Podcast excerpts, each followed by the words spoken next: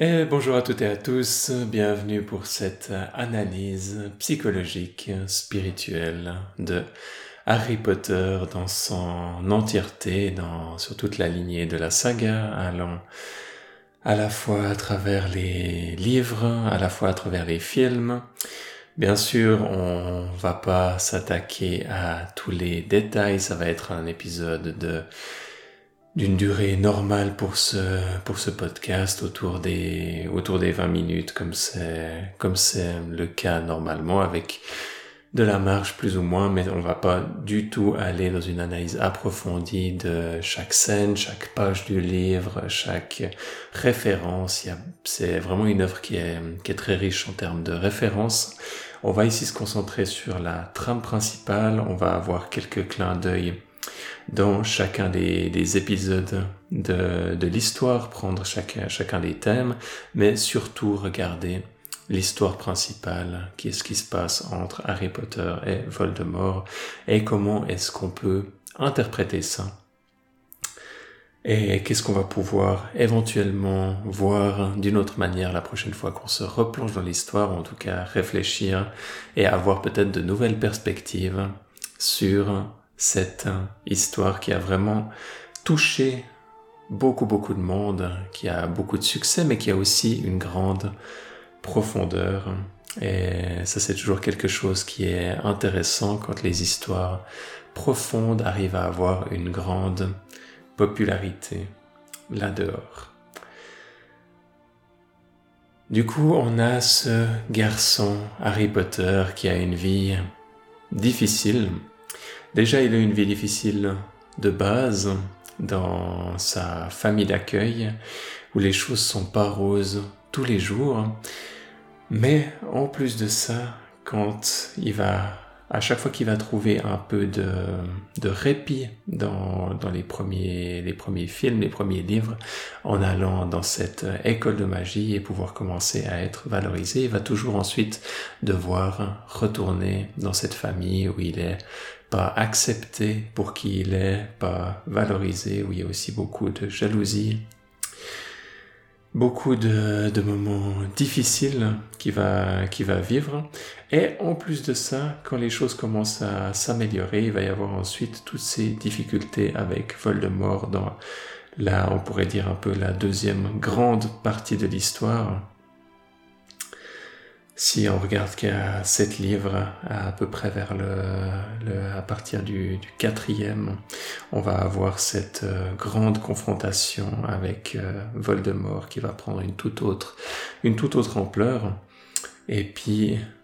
euh, cette partie-là de l'histoire qui va pouvoir se développer. Il y a énormément de références à la mythologie euh, par rapport à certaines créatures. Par exemple, dans le premier film, on a le chien à trois têtes qui fait euh, une référence directe à Cerbère dans la mythologie grecque qui va être le gardien des enfers. Et c'est seulement quand ils vont aller derrière Cerbère qu'ils vont pouvoir atteindre les, les choses qui sont vraiment importantes.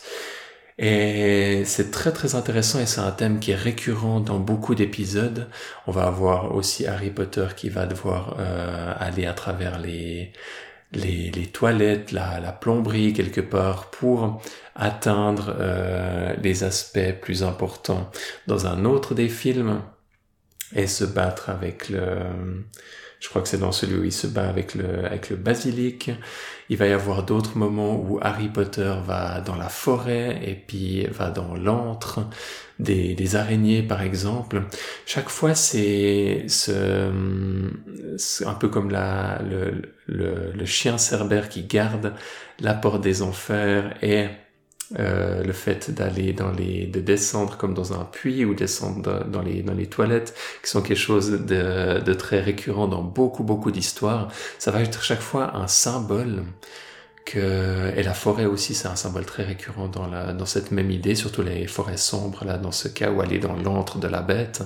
ça va être à chaque fois un symbole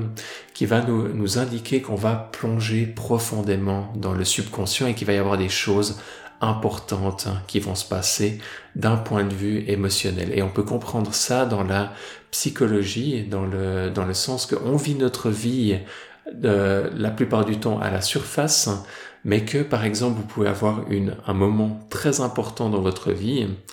euh, ou un moment, euh, par exemple, ça peut être le, décès de quelqu'un, ça peut être avoir un nouveau travail, ça peut être plein de choses. Oui, il va tout à coup y avoir plein de fortes émotions qui vont jaillir et qui vont faire surface. C'est des moments, on sent que ces moments sont particulièrement intenses, particulièrement importants, mais aussi souvent qu'il y a un certain danger, qu'il y a une certaine vulnérabilité, et que s'ils sont mal négociés, ça peut partir dans une mauvaise direction, et ça peut être un trauma qui est retraumatisé, et malheureusement qui fait qu'ensuite les choses deviennent encore plus difficiles, ou alors ça peut aller dans une direction de guérison et d'amener un soulagement et une guérison très très profonde à l'intérieur de nous. Et vous voyez ce thème qui est amené de manière qui est annoncé quelque part à travers ces différentes thématiques. Donc ça c'est vraiment quelque chose qui est très très bien compris et maîtrisé par l'auteur et on retrouve ça, vous retrouvez ça dans les contes de fées, vous retrouvez ça dans la mythologie, vous retrouvez ça dans toutes les bonnes histoires amenées d'une manière ou d'une autre. Ici, on a en plus le symbolisme mythologique qui rend euh, tout ça très cohérent globalement et ça parle directement à notre subconscient et c'est une des raisons pour laquelle notre subconscient le comprend et euh, et pour lequel le film fonctionne. Ça amène cette profondeur, on sent qu'à ce moment-là, il y a quelque chose d'important qui est en train de, se passer. C'est ce qui se passe dans beaucoup d'histoires, dans beaucoup de contes de fées. On comprend, notre subconscient comprend qu'il y a là quelque chose d'important et ça va nous aider à pouvoir euh, des fois accéder à certaines émotions à l'intérieur de nous et des fois en regardant ces films, vous pouvez expérimenter une certaine forme de guérison. Du coup, l'œuvre, par sa résonance et par le message qu'elle amène, par la guérison notamment de Harry Potter qui va de l'avant et qui triomphe dans ses différentes épreuves, euh, transmet un message global de guérison qui fait que on se sent comme encouragé et par résonance on peut avoir certaines, euh, certaines de nos parts qui guérissent à l'intérieur de nous ou qui vont à la prochaine étape de leur développement. Du coup, quelque chose qui est très très important, donc Cerbère, le gardien des enfers, qui va être donc cette bête, et les enfers ici étant, euh, on peut le, les concevoir comme étant l'accès aux parties sombres à l'intérieur de nous, à nos différents traumas qui sont dormants et que en temps normal on n'a pas envie d'aller voir, mais les héros dans les différentes mythologies, dans les différentes histoires vont en enfer, vont dans ces parties sombres pour affronter les choses difficiles, les surmonter et ensuite aller de l'avant. Et ensuite quand la personne revient des enfers ou quand la personne revient de ces, de cet affrontement et de cette euh, confrontation avec ses traumas, elle en ressort Bien sûr, il y a un risque et c'est aussi pour ça que Harry Potter se fait blesser dans beaucoup beaucoup de ces épisodes pour nous montrer que c'est pas une blague. Et que si les choses se passent mal, il y a vraiment un risque que euh, déjà que Harry Potter a pas eu forcément une vie très heureuse, mais que ce soit pire par la suite. Et on le voit dans certains épisodes où il va y avoir un peu un mélange de ça. Il va des fois avoir des victoires, mais des fois ça va être des semi-victoires, et des fois ça va être des victoires qui vont pas être complètes ou qui vont être juste euh, une étape en avant, mais c'est pas la victoire totale. Et donc ça, ça amène une dimension très épique à toute cette fresque où à chaque fois Harry Potter va comme aller de l'avant, mais en même temps ça va pas être le pas final et tout va s'accumuler pour arriver à cette apothéose de cette confrontation finale avec Voldemort. Voldemort qui va représenter comme le plus gros trauma de Harry, la plus grosse peur euh, c'est une manière en tout cas de le, mettre en perspective. Toutes ces, euh, quand ces histoires sont autant symboliques, on peut les interpréter à différents niveaux. Et ça ne veut pas dire qu'une de ces interprétations est plus juste qu'une autre. On peut l'interpréter comme Harry Potter étant euh, comme étant un niveau d'une société ou un niveau d'un groupe de personnes qui va de l'avant et qui guérit une sorte de trauma collectif tout à fait possible et c'est la manière peut-être la plus simple de, comprendre ça parce que c'est à ça que l'histoire comme elle est racontée nous renvoie, mais on peut aussi comprendre que c'est un cheminement intérieur à l'intérieur même d'une personne où chacun des personnages va jouer comme une certaine facette euh, d'une euh, à l'intérieur la, une part de la psyché à l'intérieur d'une personne en particulier. Et pour vous donner une, euh,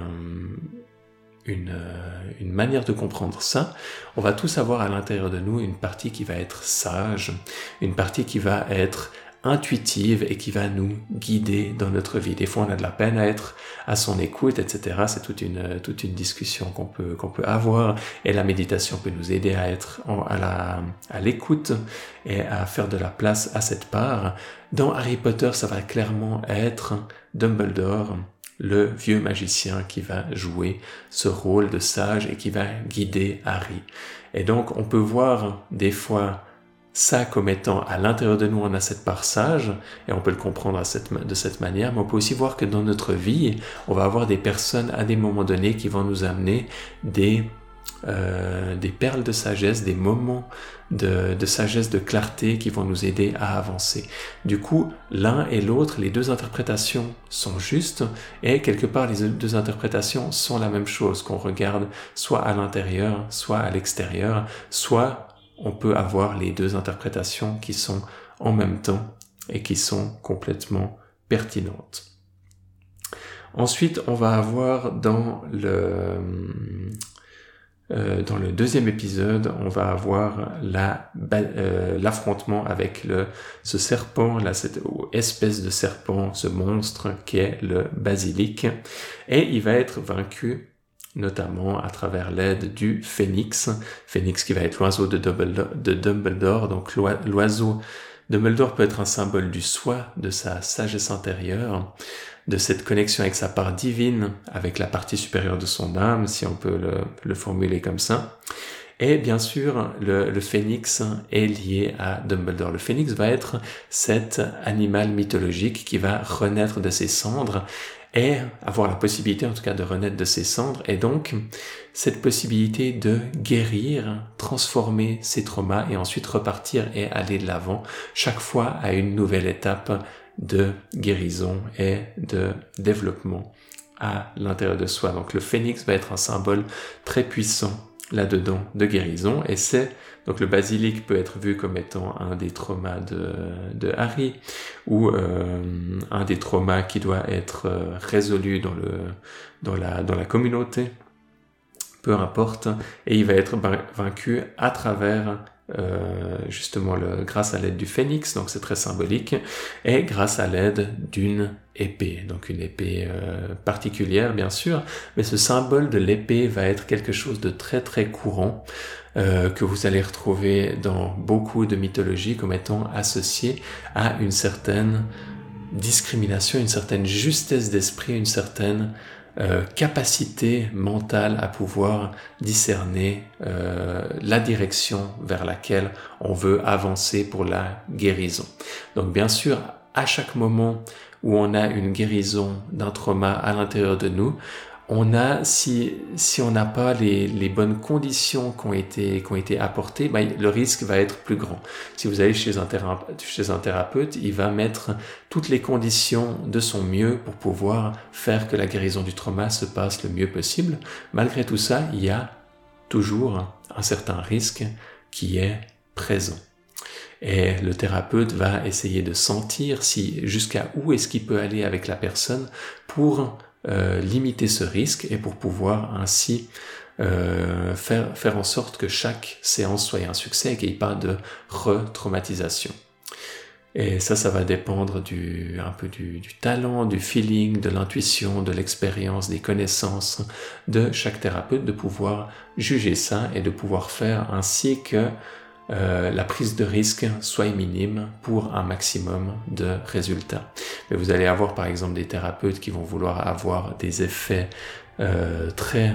rapide au détriment de, des risques et ça va marcher pour certaines personnes de les mettre dans des états de crise et puis euh, de, de, catharsis où ils vont commencer à crier, à, à, taper dans tous les sens, etc., etc. Et ça peut marcher pour de nombreuses personnes et avoir des guérisons très intenses, mais ça va pas forcément marcher pour tout le monde et il va y avoir un risque de retraumatisation qui peut être plus ou moins élevé dans ces circonstances. Tandis qu'une approche plus douce, plus régulière va prendre plus de temps et va être peut-être euh, moins euh, spectaculaire,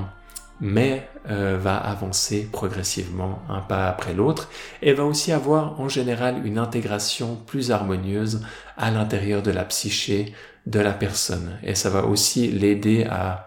à, à, pouvoir gérer ses propres euh, son propre processus de développement et de guérison sans aller forcément euh, dans des dans des étapes dans des états euh, à risque comme ça de retraumatisation. Du coup, ça c'est quelque chose de très intéressant, véhiculé notamment avec ce symbole de l'épée. Ensuite, dans le troisième livre, troisième film, on a le loup-garou, la bête du loup-garou. Il y a beaucoup, beaucoup de bêtes, et puis on pourrait s'intéresser à leur mythologie. Je vais essayer d'aller juste dans, à travers quelques-unes pour vous donner un peu une idée. Le loup-garou, qu'est-ce que c'est? Le loup-garou, c'est un animal qui se transforme à la pleine lune, qui devient une bête sauvage. On peut Imaginez que ce symbole et que cette mythologie est venue de cette bête simplement parce que euh, par observation, beaucoup de personnes sentent que leurs émotions sont plus fortes à la pleine lune. Et puis, euh, ça va simplement être une manière de représenter ça à travers cette histoire du loup-garou. Le loup va se transformer pendant à peu près trois jours, trois nuits plutôt, euh, en, loup-garou, et puis ensuite il va faire souvent des choses qu'il regrette, et puis etc. C'est la même chose que la personne qui euh, à la pleine lune va avoir ses émotions qui vont devenir fortes et va perdre le contrôle de ses émotions et ensuite va avoir certains regrets parce que il s'est engueulé avec euh, avec tel personne et puis euh, a pas réussi à gérer harmonieusement ses émotions. Donc le loup-garou, symbole de perdre ses de perdre le contrôle de ses émotions et euh, justement qui amène toute cette question de maîtrise de soi et aussi d'aller à la guérison, vers la guérison bien sûr de ses émotions pour euh, pas seulement vouloir faire un travail à la surface de maîtrise et de vouloir euh, mettre des limites, mais aussi faire un travail profond d'harmonisation et de guérison pour que les émotions sortent naturellement sous une forme plus harmonieuse. Ensuite, dans le quatrième film, c'est là où on a un peu ce tournant dans l'histoire. Bon, au niveau des bêtes, on a les dragons et puis aussi des sortes de sirènes. Les dragons vont être très souvent un symbole des, peurs inconscientes, étant comme un peu une combinaison de, des peurs autour du feu, autour des serpents et autour des, euh, bêtes qui, volent un peu comme les, comme les chauves-souris ou d'autres. Et cette combinaison de peurs, comme expliquait Jung, ça est symbolisé souvent sous la forme du dragon. Donc aller affronter le dragon, le, chevalier qui va affronter le, dragon, typiquement, ça va être euh, ça va être la personne qui va vouloir triompher d'une étape, euh, de dépasser une certaine peur à l'intérieur de soi. Si vous aussi vous rêvez de dragon, ça peut être typiquement que vous êtes à un moment donné dans votre vie où vous êtes en train de faire face à certaines de vos peurs. Et, pour, pour toutes les autres, euh, créatures ou, visions que vous avez en rêve, il peut y avoir une certaine interprétation comme ça. Bien sûr, c'est une interprétation en général que vous voulez euh, vérifier ensuite en méditation ou avoir un ressenti assez intuitif plutôt qu'une analyse trop euh, rationnelle et trop superficielle. Et à partir de ce moment-là, c'est là où, le, où Voldemort va, revenir à la, en vie, à travers notamment un, rituel. Rituel qui lie Harry Potter et Voldemort alors qu'ils étaient déjà liés, mais ce lien est très très fort. Il est exploité déjà dans d'autres des épisodes, mais là ça va commencer à devenir beaucoup plus intense. Voldemort va représenter comme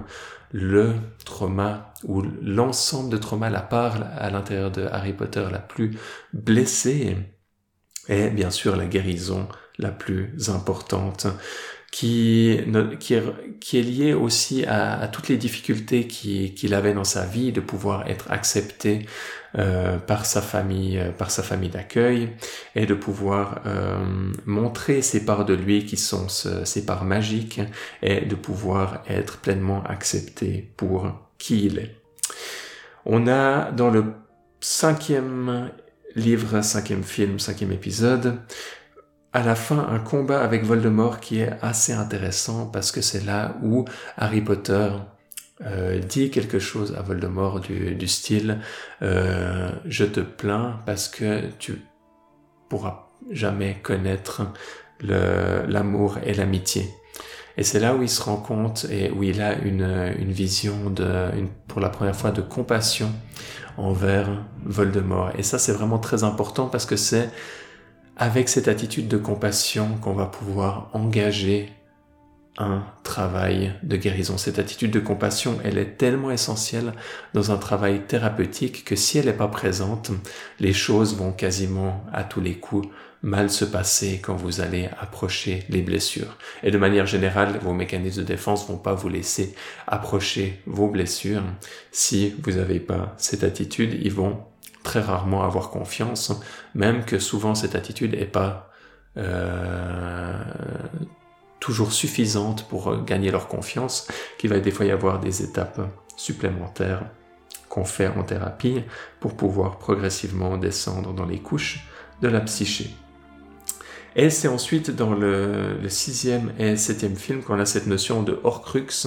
qui nous est révélé, qui est euh, une manière euh, qu'a trouvé Voldemort de pouvoir diviser et sa, son âme, donc diviser sa psyché, on pourrait dire, et euh, parce qu'on peut pas vraiment diviser la partie spirituelle de l'âme, donc soit on parle de l'âme en, englobant la psyché et à ce moment-là on comprend que on touche pas à la partie spirituelle mais on est en train en fait de créer des barrières à l'intérieur de la psyché. C'est comme ça qu'il faut comprendre cette division de, de l'âme. Le mot âme est utilisé de manière euh, très différente par différentes personnes. Du coup c'est pour ça que ici je donne une définition qui englobe différentes manières de, voir les choses. Du coup, voir cette division comme étant une division de la personnalité. C'est vraiment comme si euh, la personne allait ensuite avoir des, des personnalités qui sont multiples et qui ont des problèmes, et qui ont des gros problèmes, qui ont des problèmes de communication entre elles. Et on peut le voir comme étant euh, un comme étant un symbole de très très forte maladie mentale, de très très forts troubles mentaux, qui pourraient être interprétés de, plusieurs manières. On pourrait venir avec des, faire des équivalents avec certains diagnostics euh, qu'on pourrait avoir euh, là dehors au niveau des maladies mentales. Du coup, ce à quoi fait face Harry Potter, si on imagine que c'est quelque chose qui se passe à l'intérieur de lui, c'est vraiment des problèmes lourds et des problèmes sérieux d'un point de vue euh, de, de, sa psyché. C'est pas c'est pas juste euh, des trucs triviaux. Donc c'est vraiment vraiment du lourd. Et le fait qu'il puisse aller à travers ça à la fin de l'histoire, c'est exceptionnel. Et c'est pour ça que nous on réagit à cette histoire d'une manière qui est exceptionnel. C'est pour comprendre tout l'enjeu qui est là. Quand vous voyez que pour des personnes qui ont des qui se considèrent pas comme handicapées là dehors, à quel point c'est difficile de guérir des traumas, quand on, voit pour un thérapeute à quel point c'est difficile pour des personnes qui sont fonctionnelles dans la société euh, de guérir leurs traumas, d'imaginer euh, parce qu'il y a très peu d'exemples là dehors que des personnes qui ont des handicaps lourds au niveau mental, des maladies mentales lourdes, de pouvoir guérir de ces traumas, c'est vraiment quelque chose d'exceptionnel. Et du coup, ça montre tout l'enjeu aussi de cette, de cette histoire et toute la, toute la résonance épique euh, de, cette, de cette histoire. Du coup, c'est Horcrux euh, et puis notamment, il peut les, il peut les obtenir en tuant quelqu'un. Donc tuer quelqu'un, c'est vraiment quelque chose qui, euh, qui va faire que on va avoir différentes parties à l'intérieur de nous qui vont être traumatisées de commettre euh, de commettre l'acte. Il faut, il faut pas seulement penser que c'est difficile pour euh, les personnes autour de la personne décédée. Bien sûr, ça va être difficile pour elles. C'est quelque chose qui est, qui, est, qui est extrêmement difficile pour ces personnes. Et je suis pas là pour, pour nier ça. Mais ça va aussi être difficile, et ça, on s'en rend pas forcément compte, pour la personne qui va faire ce, cet acte. Pour la personne qui va être le perpétrateur, que ce soit un meurtre, que ce soit de taper quelqu'un, que ce soit un viol, que ce soit euh, toutes ces choses qui font souffrir les gens. Euh, et je dis pas ça pour défendre la personne, mais aussi euh, tolérer son, son, geste. Mais c'est aussi important de comprendre que cette personne va énormément souffrir de ça et que ça serait très très important si cette personne était déjà ouverte à ça, mais si elle était ouverte et qu'ensuite euh, ensuite qu'elle puisse faire un travail de guérison et d'intégration, qu'il y ait quelque chose qui soit proposé ou une porte ouverte dans les prisons euh, je ne sais pas à quel point c'est le cas actuellement. Je sais qu'il y a certains programmes qui commencent à s'installer dans certains pays. Je suis pas au courant de, tout, qui vont aider les personnes dans les prisons à aller à la guérison de leur propre traumatisme. Et de mon point de vue, c'est la direction vers laquelle on doit aller pour une société de plus en plus harmonieuse et pas juste de dire cette personne est coupable et c'est une mauvaise personne, mais ok, cette personne est, coupable et a fait quelque chose qui est euh, qui est pas tolérable et on peut pas la laisser en la laisser laisser le risque que ça ça arrive à nouveau donc on doit prendre certaines mesures etc etc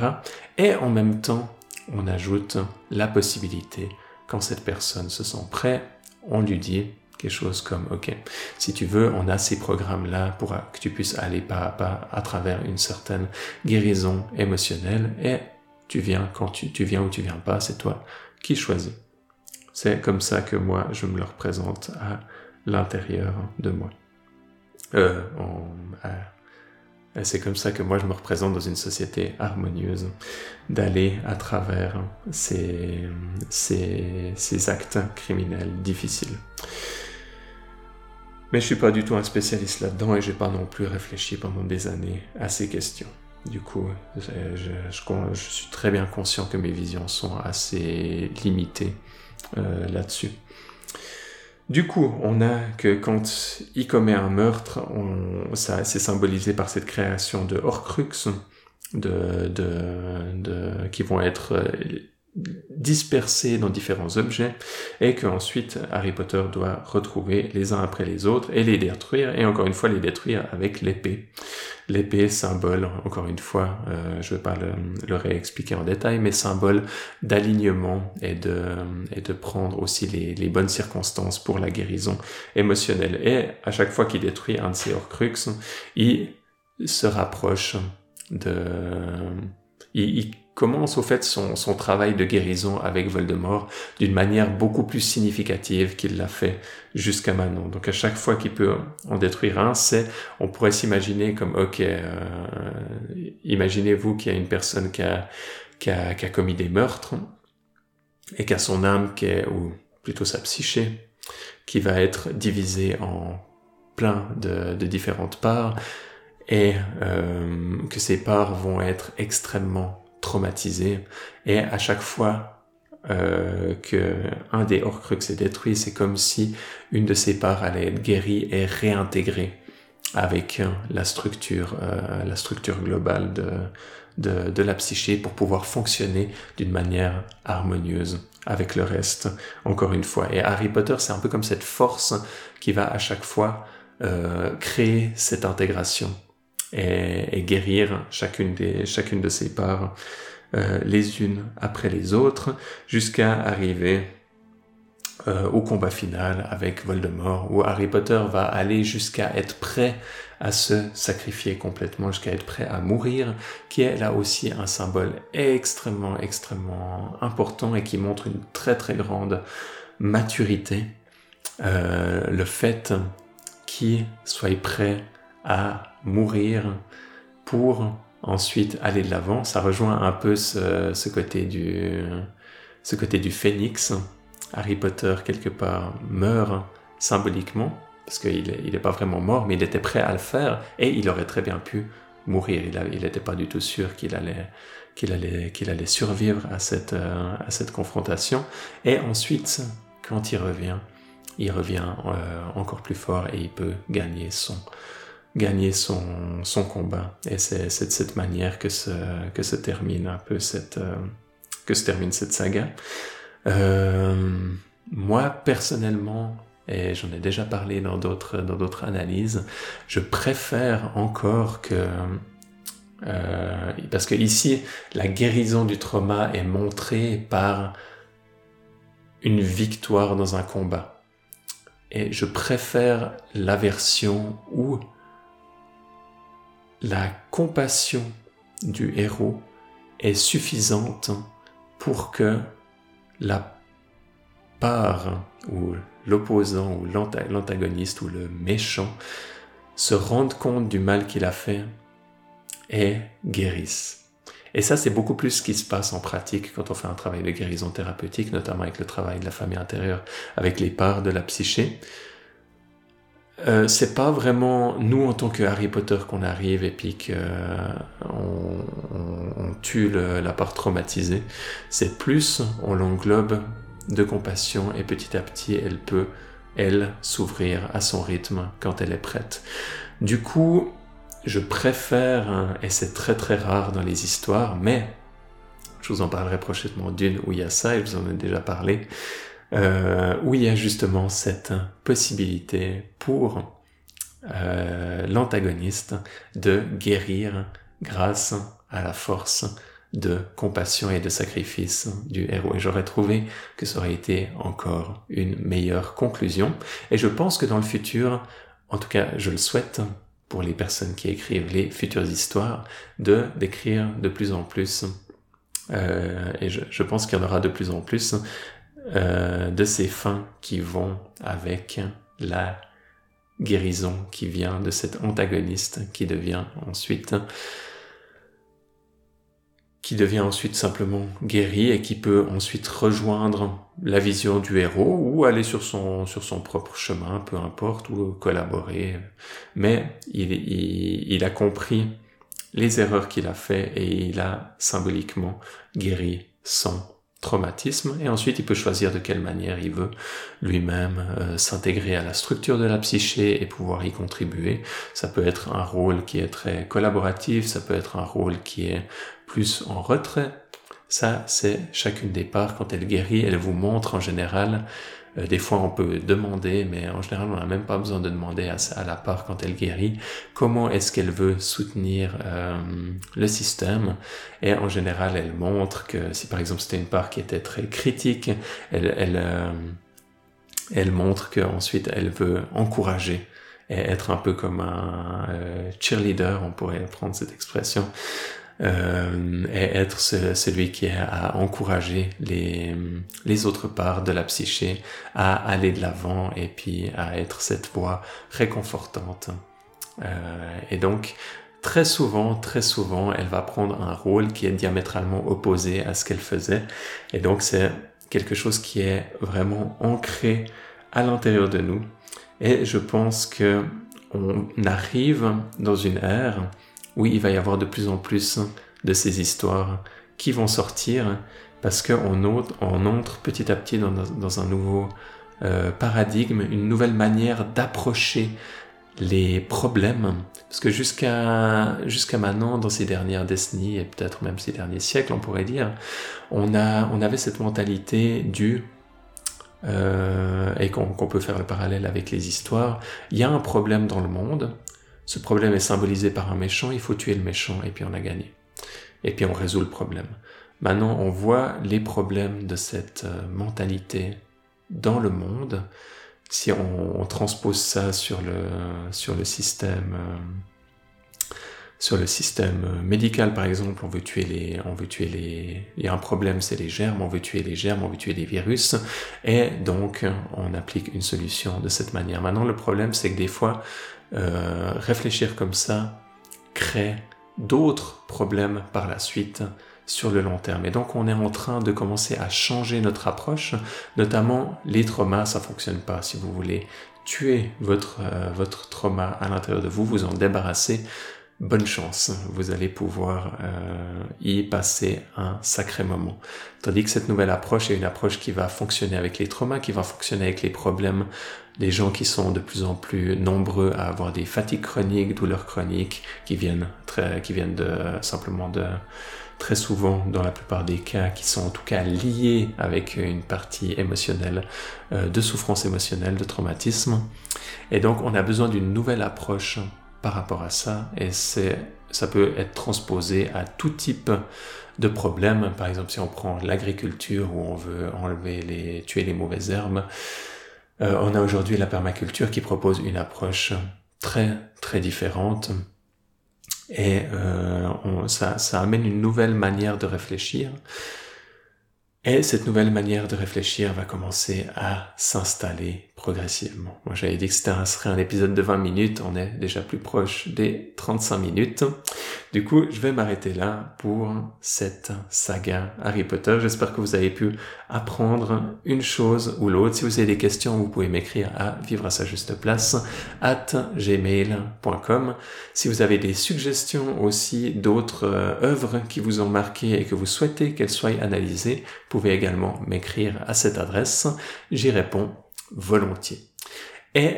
euh, en attendant le prochain épisode, je vous remercie pour votre attention et je vous dis à bientôt pour la suite. Bye bye.